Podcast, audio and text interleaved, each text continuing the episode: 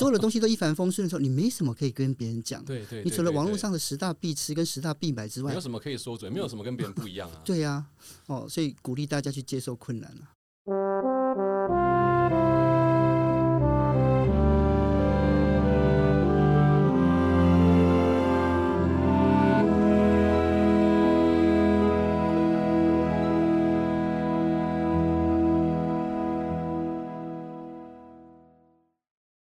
来这被 say 虾米莎，用一件旧衣找回你的初心。欢迎回到万秀孙代客席 p a r k e t 节目，我是万秀洗衣店，人称万秀孙的张瑞夫。本节目由音乐平台买 Music 和万秀洗衣店共同企划播出。每一节来宾呢，都会透过一件旧衣物，聊聊关于他们人生中的特殊回忆，以及待人接物的处事哲学。节目开始前，邀请您至 Apple Podcast 或任何上架平台给我们五星好评，并且开启各种可以提示你的小铃铛以及订阅。也欢迎留言，还有分享转发我们的节目。戴克西，感谢有你的热情关注，让我们持续留在榜中。话说呢，大家应该有注意到我们的节目迈入了第二季了，而且我们第二季开始其实有更多不同类型的嘉宾。那我想这也是 My Music 给我的一些考验，因为现在的嘉宾呢、越来越多元，越来越不一样，也会让我非常非常的紧张。以前我每一集都说我很紧张，但我今天根本不只是紧张而已，我根本就是带着看到偶像的心态而来。今天这位来 say 啥的狼 K 呢，他不但阅历超精彩，而且还有一个名称叫做“行走的百科全书”，而且过去呢还入围了广播金钟、电视金钟各种不同的奖项。让我们今天一起来欢迎偶像哲新老师。呃，各位需要洗衣服的朋友们，大家好，我是谢哲清。哇，哦，对我今天带了衣服，哎，这个好像已经洗过，怎么办？没关系，没关系。我们希望等一下哈，透过这个衣服，可以让很多人了解这件衣服可能在老师的生命历程中是不是有影响到你，或为你带来什么样的记忆。是 maybe 就像老师前阵子出的那早知道就待在家里面一样，其实每一个篇章都是老师在旅游里面留下的一些记忆。那这些记忆其实就我们读者来看，都会好像有些人生的小提示一样。对，那这个衣服呢，我想待会也会有这样子的效果。所以在一开始我还是先问老师啦，就是过去这几年，你很多人问过老师，因为疫情的关系没办法出国，但老师你在忙些什么？我在忙什么？那当然就是，呃，如果说忙自己的事哦，这听起来有点不负责任啦。但实际上就是，呃，我手边本来就有的工作，例如说像读书节目啊，或者是行脚节目，然后理财节目啊，那个是本来就在走的。那呃，固定的是写作啦，写作，因为我本来我本来从第一本书出完之后，一直就维持的就是呃，两年三本，对，两年三本书，等于你也知道这节奏。对对对，因为这个太难了，我花了两年才写了一本书。对啊，但是这今年可能会慢一点点。那当然就跟我去年家里遇到的一些事情有关系哦。那呃，不过呢，就是手边，因为我我我刚好这两年的时间，除了呃，就是跟大家一样碰到疫情，那最主要是我自己的家里遇到了很多的变故，所以刚好这两年也花一些时间在整理。自己的生命哦，包括、呃跟亲人之间的关系、跟工作之间，还有跟自己哦，所以说这两年忙什么？我说真的，我没有特别忙什么，但是好像我每一天都很充实。就在梳理可能过去的旅程，然后跟家庭的关系。嗯因为老师刚刚提到家这件事情，其实如果有读过老师的一些著作或访问，应该会知道说，老师从小其实是很不想要跟家有太多的连结。我这样讲可能太过偏激一点，但嗯据我所知，老师以前是很想逃离家里的。嗯，是呃，我我觉得我每一次有听到朋友们这样子跟我讲的时候，那我心里就会想说，哦，原来我过去传达出来的讯息，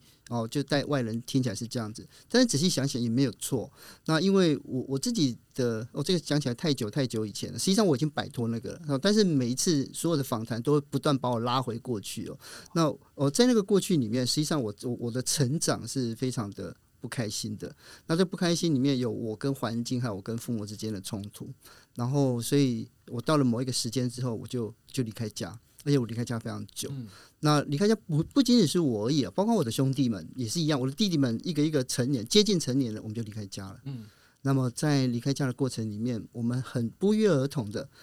在若干年之后，我们都自己回去了。回去了之后，实际上并不是什么跟自己和解、跟爸爸妈妈和解，而是我们领悟到有一些事情真的就是失去了就追不回来。哇，真的，嗯就是像我常常在我的演讲里面，我常常跟学生们说，其实遗憾这两个字，或许你们现在感受不到，可是当你感受到的时候，那就是因为你来不及挽回它。所以老师讲到这个东西，虽然常常有人问你这个问题，可是我觉得我们的听众里面有非常非常多是学生，他们可能现在存在了很多跟家里爸妈紧张的关系，特别是高中毕业生，他们恨不得赶快离开家里。是可是或许他们透过老师的这个分享，他有一天他也会感受到说，很多东西他真的是回不来的，他必须要掌握现在。嗯我记得老师在过去的一些分享里面有提到说，你们在你在国外看到圣伤，甚至说你在草地上看到有些家庭，你都会避开不去看。是那到底是什么样的一个因子，让你觉得哦，我终于理解了，我可以面对他，而且我想要回家了？呃，应该就是累了啦。啊就是累了吗？盘缠已尽哈，那盘缠是心里的盘缠用完哦。那其其实我们年少的时候，我们我们都也会有一段离开家的冲动，还有憧憬，那是正常的。那我觉得每一个年轻的生命在面临生命呃，面临在在在这一路上的第一个大转折，就是我想离开家，然后你渴望不同的天空，你渴望不同的地平线的时候，就勇敢的离开。那但是离开之后，我们很多理由嘛，有的人就是纯粹是好奇，有的怀抱的希望，然后有的人是是怀抱的伤心。那不管怎么样，就你到某一个程度上，你就是想回家了，就是这么简单。那那个那个时间不一定因人而异哦，有的人可能三五年就觉得人生够了够了，哦，所以呢，就是旅行的长短期不重要，而是你觉得够了。哦，但有的人觉得我我我不满足，我想一直看。我年少的时候是不满足，所以我离开家有点久。我认我是这么认为。嗯那有有一些人就是，诶，他觉得这一趟他就此生无憾就值得了啊。那老师，你会觉得说，你后来开始会旅行，也是因为跟离开家有非常大的关系吗？对，就是就像卡夫卡讲的嘛，就是我去哪里都好，只要离开就离。开家就好。对对对，但我们知道说，其实老师的家庭其实本来并不是特别的，呃，算是富裕吧。那我是书里面有写到自己是中下阶层、中南部的小孩。对其实小时候一直没有机会，真的是去旅行。你的旅行记就来自于每年都要从高雄走南回，回去花莲。对那这可能是不是也影响到你后来开始离开家里往外面跑？而且在你可能没办法有非常多富裕的呃资金的状况之下，你还去跑了船。嗯应该我们回头从另外一个角度来看哦，就是为什么呃以前的书会讲到南回也好，会讲到跑船也好，这些内容我们在太多节目都谈过了。但是我们就是，既然今天来到了代科席，我们要讲不一样的东西嘛。实际上我，我呃人会离开，不管任何一种离开，他一定是内心缺乏了某一种东西，就是你缺乏一个东西，你那个你缺乏那个可以支撑你在生活之中继续的力量。你不知道怎么办才好。那那个那个，有的人可能是认为那是信念，那是信仰，那是一种寄托。那我不知道，我当时我在我自己的生活里面，我觉得，嗯，就是我生活只剩下赚钱哦，你做了很多奇奇怪怪的工作，但就只剩下赚钱。然后赚钱这件事情，就是好像变成我人生唯一的目的跟意义。那我赚了钱之后，我第一份找我第一个找到目标跟意义是登山。这件事情对我来讲是非常重要，所以我后来我在人生有一段时间，就是我我我就是超以超越不同的高度为目标。那这个时间很长，大概将近十年的时间十年的时，间，对，将近十年的时间，我一直在做这件事情，无论是训练海外远征，然后参加国外的登山学校，然后我这人生的投资就在上面这样。可是后来经过了经过了呃九六九七年去爬完圣母峰之后，其实我人生有个转变。那我我我现在发我后来发现，就是除了高度之外，另外一个就是广度，广度就是广度。但是这这里面实际上我一直我一直内心就缺乏某一个东西，就是我想要找一个东西来满足我。嗯，然后满足，我很羡慕有宗教信仰的人哦，他可以在主、在佛陀或者在阿拉的的这样的光芒里面，他可以得到救赎。我没有，那我登山完之后，我没有满足感。然后呃，我我我这辈子都是一个失败者，我没有成功的感受。你知道，我一直都没有成功，所以我我很渴望那个就是被某一个东西满足。满足的感觉。那所以我，我旅行就某一个程度上也是去追寻这种感受。每一次踏出家门，然后都让我觉得更空虚。哦然后更空虚完之后，然后我就继续旅行。然后我在不同的地方，在不同的港口停留。然后我们没有满足，我也不知道为什么。我就是一个国家换过一个国家，然后一个世界换过一个世界，一直到一直到我累了。其实真的是我累。累我累的原因是因为我不知道为什么，那我就先回家好了。嗯哦，那回家原因很多，包括家里很多事情，包括召唤我回去，就这样子，所以我就回来了。嗯回来之后，我才意，我才不是意外的发现，我发现了很多人早就知道的事情，就是生活才是唯一的目的跟意义。就是我旅行，其实它就是一个一个休止符而已嘛。是然后，所以我我回到家之后，我才真正的人生第一次哦，好好的工作跟缴税。我之前都没有缴过税，这是很重要的哈。但是，嗯、现在反正已经过了追溯期，我不怕，所以没关系。我现在工作都没缴过税，那也就是说，没有缴税，意思就是我没有做过正常的工作。嗯。对，哦，所以其实我我真的老师在讲话，我就像在听讲座一样，我听得非常的入迷，因为这个对我来讲好像也是很多人生的故事。那之所以会想要请老师讲这些，其实是因为我发现很多的人，他们可能内心有感触、有悸动，可能是难过、悲伤、想念，甚至遗憾，可是他们就会把感觉放在那里。但在我的理解里面，我觉得哲新老师是一个会把感受放大成好奇去追寻的人。就像老师刚刚提到，诶，我觉得我好像满足不了自己，就不断的去挖掘。那可能也因为这样子，在挖掘的过程，老师因为哦，老师因为好奇，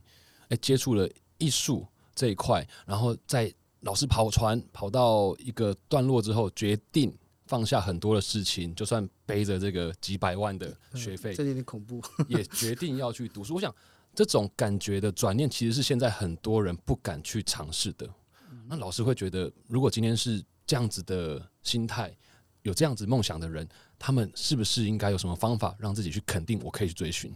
嗯，我觉得自己的梦，自己想要做的事情哦，只有自己可以去完成，就是自己去做这样哦。这听起来像废话，呃，但是我我想我想要跟大家讲的就是，有时候我们义无反顾的投入某一种东西，到最后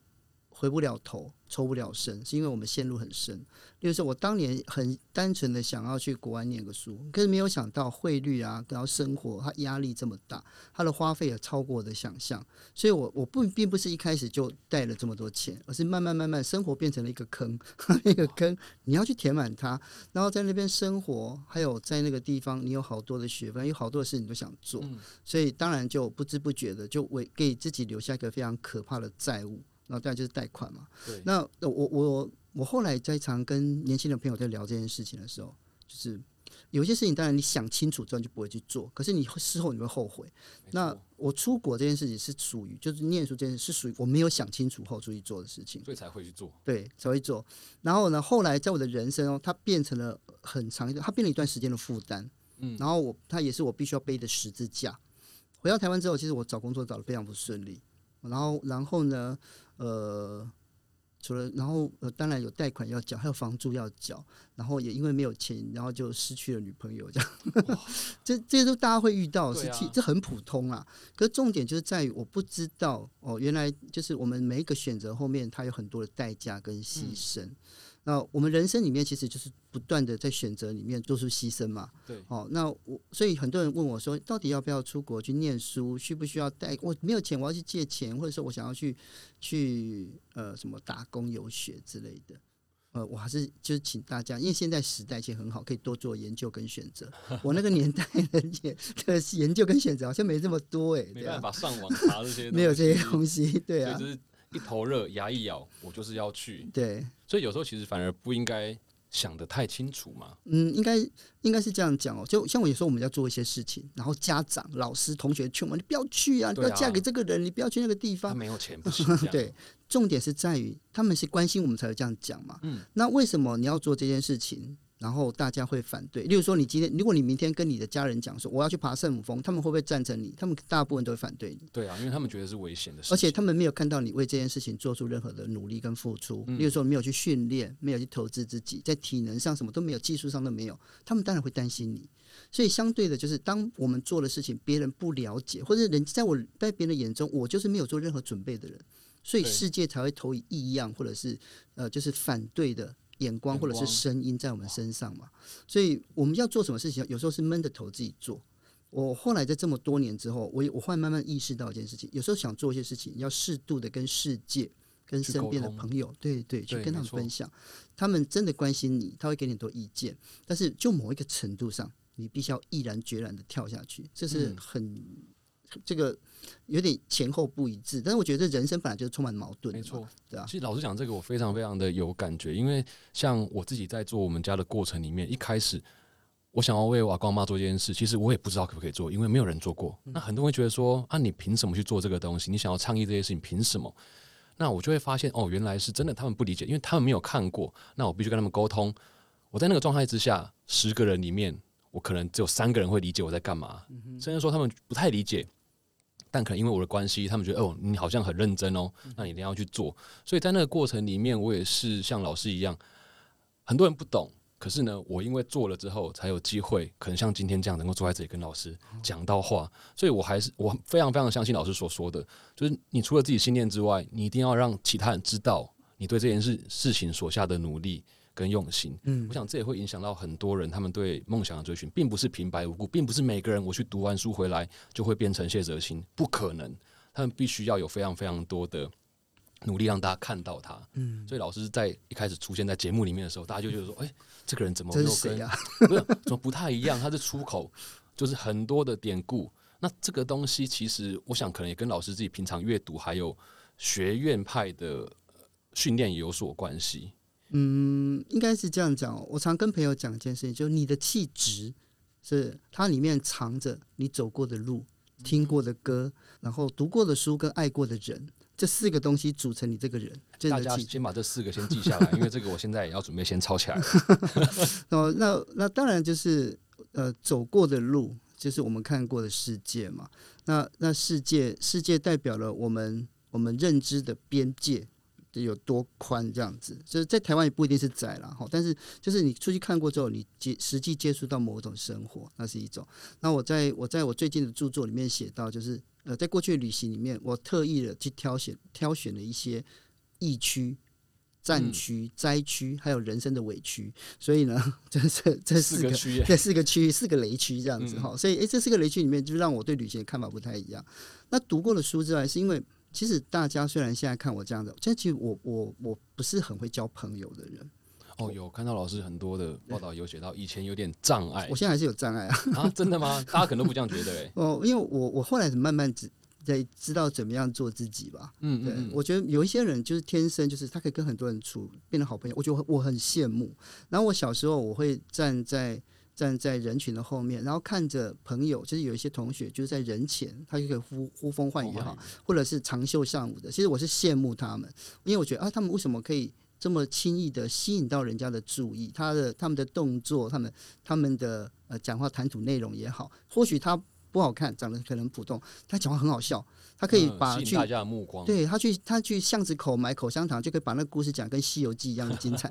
我觉得哇，这种人真的太神奇，我都没有办法这种功力这样，所以我我是羡慕别人的，那我就躲在后面这样。那听过的歌，我觉得呃每一个世代所成长的我们大家。我们听的不同的歌曲，它形塑了我们的爱情观，形塑了我们的呃价值观。例如说，呃，有人告诉我说，他的爱情，他可能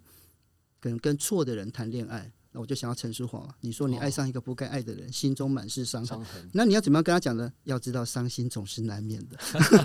对不对？就是像这样子。又何苦一往情深？对呀，所以就是这些歌曲里面形塑了我对世界很多的东西。那最后一个是我们爱过的人。其实爱过的人这件事情哦，有一本书，艾伦·迪波顿写过的，叫做《我谈过的那一场恋爱》。它里面有一个章节很有趣，他就是他写男女主角第一次接吻，然后他们的手怎么样去触碰对方。可是艾伦·迪波顿怎么写呢？他说：“我这个接吻的这个动作，头怎么这样侧？是因为我跟第一个男朋友学到的。然后我手伸出去的时候，因为以前第二个男朋友喜欢做这件事情。然后他是从每一个。”交往的对象里面，他获得了某一种，就是不能说是技巧，而是他知道怎么样去用不同的方式去试探、去触摸对方的那个内心或者这个灵魂最柔软那部分。所以，爱过的人，然后我们受过的伤，就变成了我们这个人嘛。所以，所以我觉得在这一部分来讲，就是呃，大家说看到我是什么样子，就是电视上，实际上它是电视上的样子，私底下的样子就是我刚刚是就这些。我我常跟我身边的朋友讲说，我就是一个很我们大家，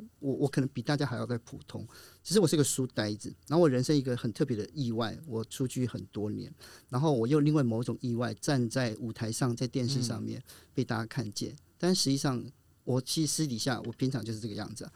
就是就是大家想看老师什么样子吗？对，大家会拍照不是吗？对啊，对对对对。但我想老师，你刚刚讲的这些东西，其实它好像也某种程度上在说明。你对于很多事情是经过反复练习、熟练之后所跨过去的那个坎。因为在我阅读老师的相关资料里面，我看到有一段话是说，老师其实过去是讲话是有一个门槛的，甚至说有蓝语症。那特别是阅读也不是很容易。可是呢，老师说，阅读如果是一场马拉松，我跑这条路线只是多了一道低栏的障碍，只要反复练习、熟练之后跨过去就好了。嗯，这段话感觉很轻松、很简单，可是它是老师过去这几年来说累积出来的一个智慧。用刚刚的那几个区块来讲，其实就是这样的一段话。嗯，呃，你你刚才在讲的时候，我想到另外一个一个故事，哇。我不知道大家知道迈克呃米高福克斯演福回到未来的，嗯，我知道，还有十七岁之狼，然后他在四十几岁就得到了帕金森氏对。症，对，但是他他得这个病大概十几年后才被将近二十年才被大家知道，然后后来很多记者就问他说，我们大家怎么都没有发现，他怎么讲？我不知道大家知不知道这件事。他说：“因为我是演员，我知道怎么样去掩饰它。他可以把他的缺点掩饰的非常的自然，看起来就像是我的一部分。其实阅读障碍这件事情从来没有离开过我，我从来都没有离开过我。嗯，然后呃，对我来讲，讲话是一件辛苦的事情。那呃，当然我讲话的方式有很多是，因为讲话是很自然的，就是我我我们今天在聊天，所以我可以用很自然的方法跟你聊。但是我像我身边跟我一起工作的人，他就在一个地方，就会看得出来，其实我阅读上面是有很大的障碍，就是念稿。念稿，我我我我我拍广告的时候，或者是要真的念东西的时候，只要我看的东西念的时候，我我那个时候很明显哦，例如说发音的问题、嗯，咬字的问题，还有断句的问题，就会变得非常的清清晰。我在老师的书里面有看到，老师呃去上海拍广告，那个给老师非常非常大的一个，也不敢讲挫折吧，花了很多的时间。是啊，因为老师某人某种程度上跟我一样，就是我们那个发音啊、支吃诗这些，我是真的不太 OK。我也不 OK 啊，我 我我就很台啊，我就是很台湾人啊。对我这个，那很多人有时候在像我讲完话，然后大家会在呃网络上会纠正，哈，这这个话也讲不好。我就我，但是我就我我会虚心接受。可是我真的我很努力了，嗯但是我嗯就是就是我发现说，哎，大家还是可以看到我的缺陷这样子。那我当然会去修正它哦，但是呃，我也请大家接受这样子有缺陷的我。没错，没错，啊没错。我觉得老师的身上其实可以带给非常非常多的年轻人或者是学生，但我也是年轻人呐、就是我们在面对很多事情的上的上面呢，我们都会觉得说啊，好像他很光鲜亮丽，所以他一定背后有很多的资源优势。可是他们没有想过，你背后所花的这个付出跟时间是多么的困难。我想这也是我们可以带给更多听众他们所能够面对的勇气。老师所讲的话，说真的啊，就跟他之前讲过，他在读书怎么怎么去选书来读，就是不断的从这本读完之后呢，就会看到之后你要哎、就会看到你要读哪些书。老师的话就是这样，就是从老师的话里面，我会想要说，嗯，好像要去再看什么样看什么样的东西。那老师也可能因为是这样子，我讲可能可能是我自己语言上的习惯，但是我觉得老师因为读书的习惯、阅读的习惯、学院的习惯，以及走了很多地方，不断的好奇，也让老师累积了非常多艺术的知识，让老师跟其他人有所差异，也连带的影响到老师，诶，在台湾其实做了很多像艺术策展顾问的这个角色，嗯，所以在前阵子你就以策展顾问的身份见证了这个永恒木下展，而且也做过这个线上的导览。很好奇老师对于木下或杰克这个议题上面有没有什么特殊的回应，或者是呃特别的印象呢？嗯老师，我要先说，我看过木下，哦，这样子很好。但是不是木下本人。哦。我也没看过木下对本对对对，但我看过他孙子，我看哇，他这个人在台湾啊，然后木下基金会。但是呢，我看的是二零零三年，是我第一次看到木下的展。哦，在我很我他二十年前嘞，对差不多。三年在台中，我还记得那一次，我为了去看木下展，我坐公车坐到一半被司机赶下来，哦，因为都没有人啊，所以呢，所以我就这样走了，走到了港区艺术中心，所以他没有载你去那边哦，没有，就被赶下来，他可能想要下班呢、嘿所以这也是一个神奇的经验了。对，所以。我还是看了，所以让我这一次跟老师有点冥嗯冥中的连结。对对对，那老师木下对于你来讲呢？木下总共来台湾展展过三次，对，好，那这三次里面，它其实核心都绕着就是新艺术，嗯然后巴黎的美好年代。哦，那我们先跟大家讲一下，就是木下是一个，呃，他虽然呃大家都说他的艺术是新艺术嘛，那实际上如果你了解艺术史的话，你就知道他并不是一个创新的人，而是他了解他所承他所承接的传统是什么。例如说，他所他所生长的捷克的东半部，实际上是一个宗教天主教气氛非常浓厚，然后被巴洛克艺术所围绕的环境。在教堂里面，在宫殿之中，他会看到那些在柱头或者是在教堂的饰板，饰板就两边的那个装饰的哦，这上面所蔓延的呃金合欢呐、藤蔓呐，这些都是变成花边嗯哦饰边这样。像他的作品后面的那一些，对，那其实他是那个是非常巴洛克的。你到凡尔赛，然后你去到无忧宫，你看到一些绘画里面，意大利、在法国、在西班牙都看得到，所以它是一个在巴在在欧洲一个非常传长的传统。那台湾实际上有一段时间受到呃美国学院派的影响，所以我们对巴洛克是不了解的。嗯，因为巴洛克它是一种呃是一种自我彰显，然后呃它是一种富就是锦衣不能夜行。哦，富贵必须外显，让他对。看到这样，所以它代表一种美好的生活，我就让你知道我过得很爽，它的一个概概念这样。好，那是巴洛克的部分，但它也有文艺复兴的风格。哦，对，那文艺风格就代表追求的平衡。然后追求的这种和谐，那在里面呢也有一点洛可可。洛可可是一种生，它是一种慵懒，有种慵懒。那你不能用它跟厌世只有一线之隔，但是他是觉得说我今天过得爽爽的这样子。你把这些很世俗的元素把它组成之后，然后再线条把它风格化。那我我们在在讲艺术的时候，你就要记得三件事情，就是艺术要怎么去看它哈。第一个就是我们要怎么样让它这个，就是我们要辨认它的类型。嗯第二个我们要理解它的风格。那我们现在看到的木下是他创造风格，它融合了欧洲过去两千年的艺术传统。是然后呢，他把每一个优点取一点取一点出来，然后展现在他的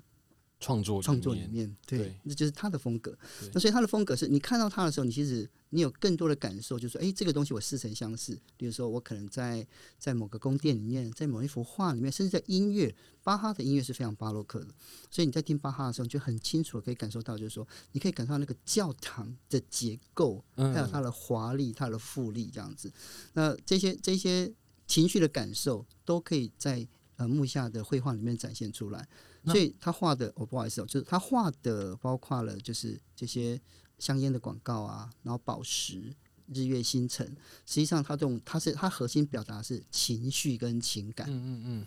老师，我可以这样解释吗？其实很多人会认为说艺术很难以亲近，创作非常的困难。他们都认为说，我要创作，我必须要创造出一个崭新的艺术形式或风格。但是我自己从老师的这个分享里面，我觉得说，其实创作对于每个人来讲，它都是有可能性的。因为就像木下一样，你把不同的元素，它可能就在生活里面，不同的时代，你不要被这些框架所设限，放到一张白纸上，你可能会在里面找到很多你很多你认为说。生命里面常常看到理所当然的，可当这些不同的元素放在一起，它就会成为属于自己的风格。那可能也会成为像是子欣老师兼容了各种不同的知识元素而阐释出来的。那刚刚老师这样分享，其实就让我非常非常的有画面。那所以老师在这一次的木下展里面。也做了线上导览，我完全能够理解为什么人气非常非常的爆棚啦。那我本来想问说，那到底是什么样的人适合去听线上导览？但是我现在听起来好像认为是每一个人都可以听老师的线上导览诶、嗯，应该我们回过头来讲，就是只要你对生活还充满了想象跟希望，那你对美有一种就是渴望，你希望生活明天可以更好，你就可以来听听看。哇，任何的艺术都可以，因为大家都忽略了一件事情哦，艺术它最早以前，它不是为了强者锦上添花的，它不是为那些富、那些有钱的那些富有的阶级，为他们就是呃，在在垫高他们的身价。对你听歌剧，例如说你看弄臣、托斯卡，然后阿依达，这些人都是故事里面都是边缘人，他们是他们是社会的某一种边缘人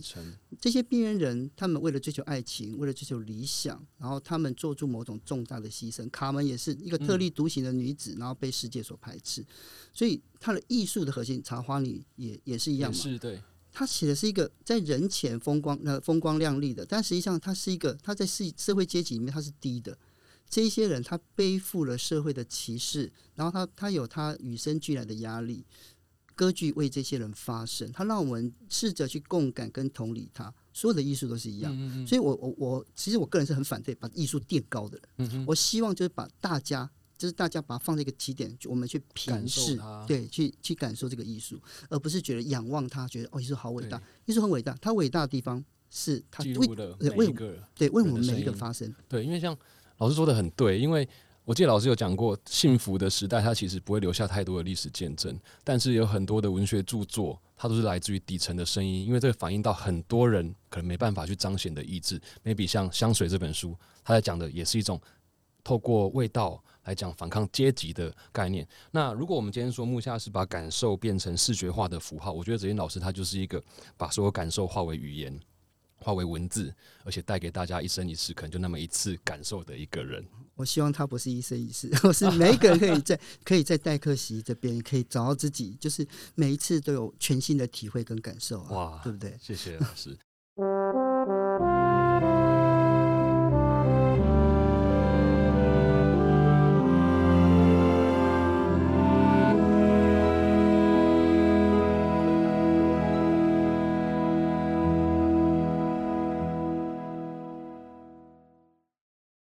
既然讲到代课席，我们就要讲到我们这个节目的一个关键因子，哦，就是我们希望呢，每一位来宾都能够带来一件衣服。当然，如果这件衣服需要我们洗衣店来洗的话，万寿洗衣店绝对是可以帮你服务的。嗯，可是呢，也想透过这件衣服跟大家分享这件衣服带给老师的回忆有什么？那想请问一下，子英老师今天带来的衣服是哪一件呢？我今天带来的哦是是一件民俗服饰，它是来自于呃这个巴基斯坦跟印度这个地方的的传统服装，它叫 kamet。那 kamet 是他们他们男生跟女生穿的都叫 kamet 啊，只是女生外面多层多多围了一层布，我们叫纱丽嘛，嗯对不对？那但是它的服饰都叫 kamet。好，那 kamet 是什么呢？它其实是呃是长袍加上宽松的长裤，男生唯一的不一样的地方是除会了这一个，对背心。嗯，我今天带来的是背心，哦，是背心。那这个为什么会有这个衣服？原因是因为我到每个国家去，如果我待时间很长，我一定会买当地的衣服，因为我要在在每一个层面上，我要试着去理解跟融入他们的生活，然后跟他们受到相同的限制。所谓的相同限制，每一个服饰都有它的限制，对不对？例如说，你穿旗袍，你穿和服，你穿西装，你就是它的限制走路的。步伐大小就会有很大的影响。对，当你跟当地人穿一样的衣服的时候，你就会试着去同，你你要将自己同化到他们的生活里面。哦，这是有点像是我们在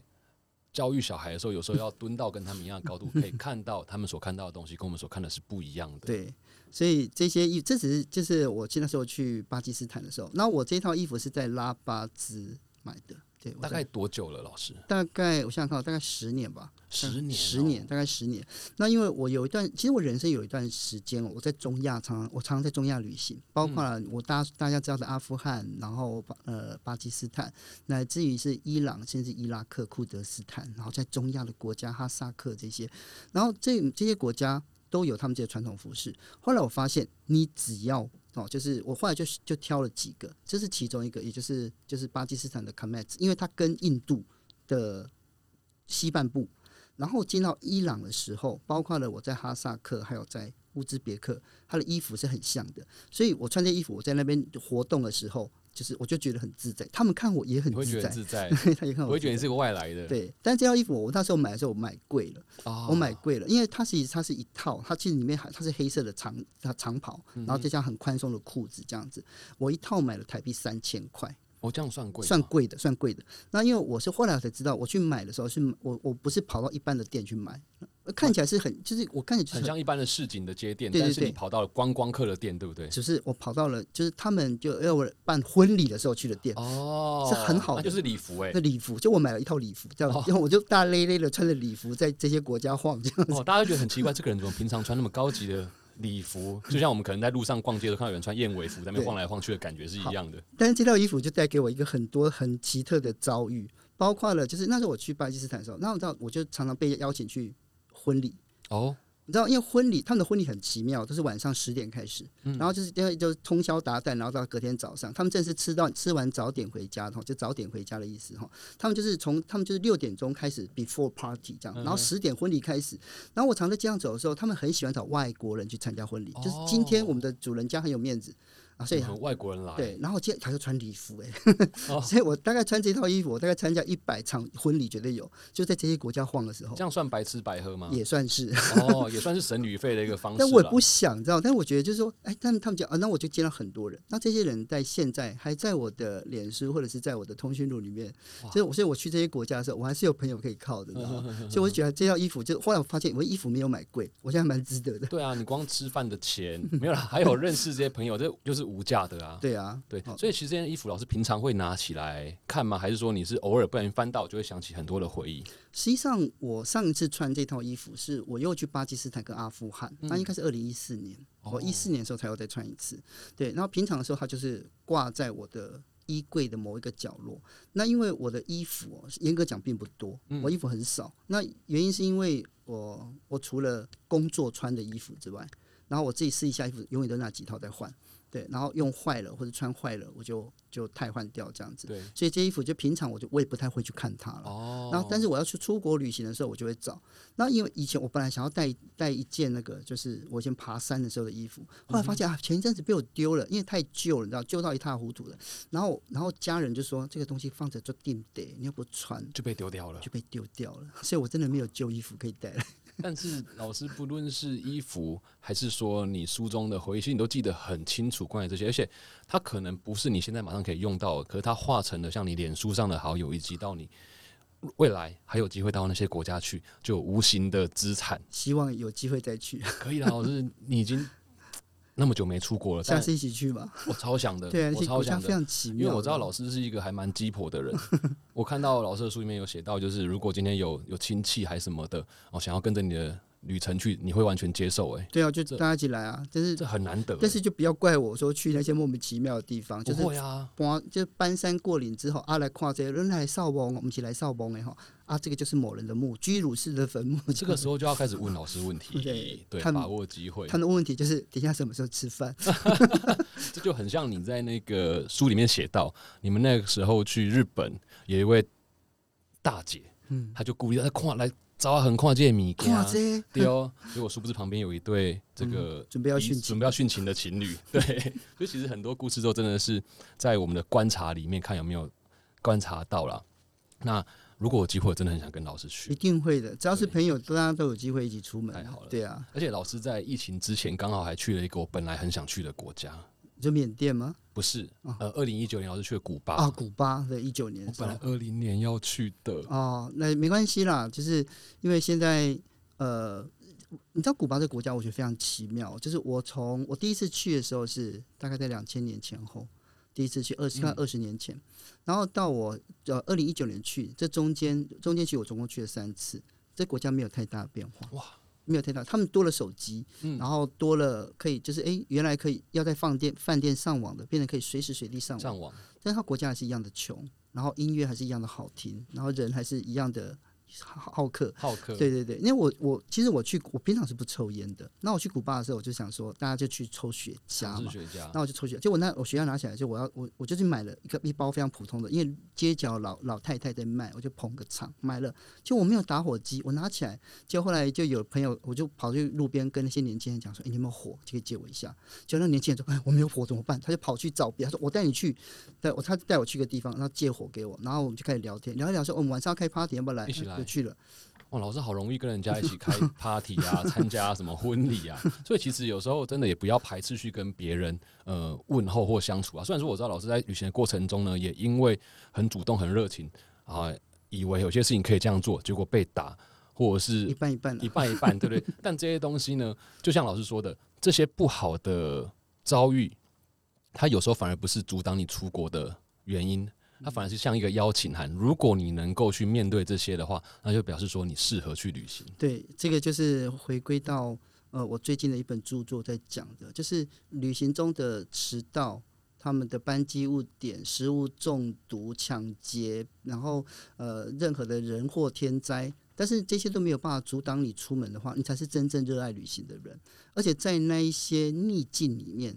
你还是觉得很自在。或许在当下可能觉得我来这里干嘛？早知道就待在家就好了。但是呢，实际上就是过了之后，他你才有故事跟人家分享哎。没错，你所有的东西都一帆风顺的时候，你没什么可以跟别人讲。对对，你除了网络上的十大必吃跟十大必买之外没有，什么可以说嘴，没有什么跟别人不一样啊。对呀、哦，所以鼓励大家去接受困难啊。对，老师也在接受困难的过程里面，我觉得可能也养成了面对困难解决的方法，就连多次的遗忘护照到差点要没有机会再得到护照，嗯老师也能够淡然处之。不然呢怎么办？对，你还是得处理啦。对，所以其实现在有很多的社社会人士或大学生，他们可能也还在考虑这些人生的方向。老师有没有一句话可以给他们一个忠告？嗯，每一个人生下来都是要成就自己的伟大嘛。哦，这句话我常跟朋友讲。那所谓的伟大不是轰轰烈烈，而是完成独一无二的自己。那在在在之前，先认识自己，认识自己之后，你大概就知道你自己能做什么，不能做什么。那我们年轻的时候，总以为自己什么都可以做，后来发现我们真能做就这么一件事，就真的一件事情而已。那我只要把那件事做好了，我觉得对我来讲，那是一种成就。那我现在的我做的工作就是说故事嘛。我相信在 podcast 前的你，也可以找到那件只有你自己才能做的事。我现在还在我的 podcast 里面去找到属于我的一个风格跟我可以做的事情。我想风格随时都可以形塑啊，你是永远不会变的，风格就随时都可以改变。我就在我的这张白纸里面不断的添加生活中的元素。我今天多一点历史跟艺术的含量，然后明天多一点音乐的背景，搞不好这就是我们这个节目的特色。那刚刚也讲到音乐，其实今天呢，哲青老师有准备了一张推荐的歌单，嗯，而且我在看这个歌单的时候，我觉得很有趣，老师还把年份写上去，然后还照年份排。那这个横跨了一九八零年代到二零一几年，我想知道老师这些歌为什么你会这样挑选呢？哦，因为要二十首嘛，对不对？对啊。好，那呃，实际上呢，我自己在看看，我记得当时他们就是节目请我挑歌单的时候，我心里想说，到底我要怎么来挑？好，那我就挑了第一个，就是呃，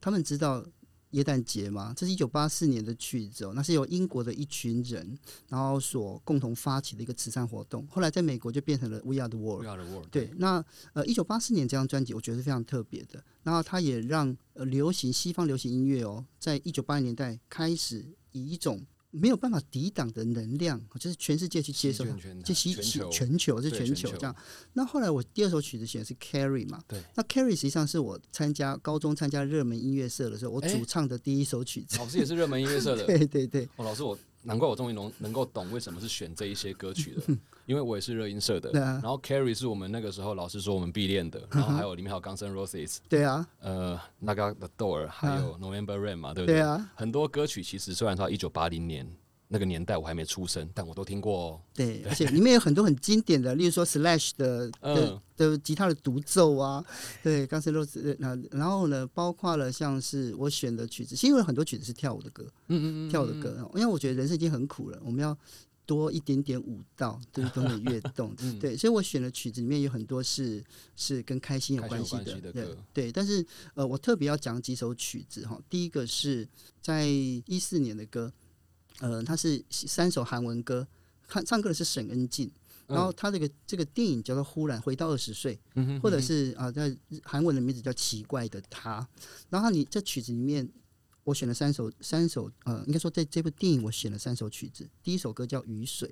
第二首歌说如果你要去洛杉矶，你要去 L A 的话，第三首叫《白色蝴蝶》。海亚纳比嗯，对老师在讲这首歌，对不对对对。那其实这三首歌，其实这这个电影是一个老太太后来回到二十20岁对，这部电影其实我对大家很多人看过。我在看这部电影的时候，我第一次看的时候就是就是那种我痛哭流涕。他让我想到我妈妈。我妈年轻的时候，她有很多梦想，后来她放弃了。然后其实我后来我在想，后来在那部片子里面有一段，其实我看的时候我非常感感受非常深哦。他是说，如果你可以找回你的青春，不要再回来了，你要去过你的人生。嗯，你这辈子已经为我们辛苦太多，付出太多了。我我我不要再看着那个，就是在菜市场地上捡那些残破衣那些大家丢掉的菜，然后回来煮饭的妈妈。我不要再看着那个那个每天晚上独自哭泣的背影。我要你幸福，那、我没有办法给你的。现在你有人生，你有第二次机会，你应该去过那生活。实际上，那是我一直想跟我母亲讲的，就是我我我没有办法让她真正的幸福。但是我觉得他如果如果那个时候他有机会，或者说早一点，对对对，我真我真的希望他能够过自己的人生，嗯你知道吗？所以就这三首曲子让我想到那个故事，这样子。我想就是哲新老师的妈妈这个故事，可能在你书这本书早知道就待在家的最后，其实我们有非常非常多的感触啦。那或许这也可以让许多人，我们就不再多说。如果你去读这个书，你应该可以了解到很多事情，就真的是像老师讲的，讲不出来，但你知道有什么是你来不及去完成的事情。是对。那，老师这次的歌单呢、其实我觉得很有趣的地方是，它都可能都不是中文。那或许有时候我不一定能够理解那个歌词的意思，可是光老师刚刚讲到的那个呃《海洋拿比》这首歌，我根本听不懂，我也没去看歌词，但是我听到那个旋律，他唱的方法，我就有感受到难过的感觉。嗯我不知道这是不是就跟旅行阅读一样，他或许到了不同的国家，你不懂那里的语言，你可能也无法去呃熟读那里的文化，可是那里的人跟你讲话的方式，可能像古巴人，然后他们对你的态度，巴基斯坦人，然后你就可以感受到那当下的情感。嗯，所以呃，一样哦就回到生活，回到艺术来讲，回到音乐，回到文学，其实看不懂没关系。其实最主要是，如果看不懂，我们就先跳过它。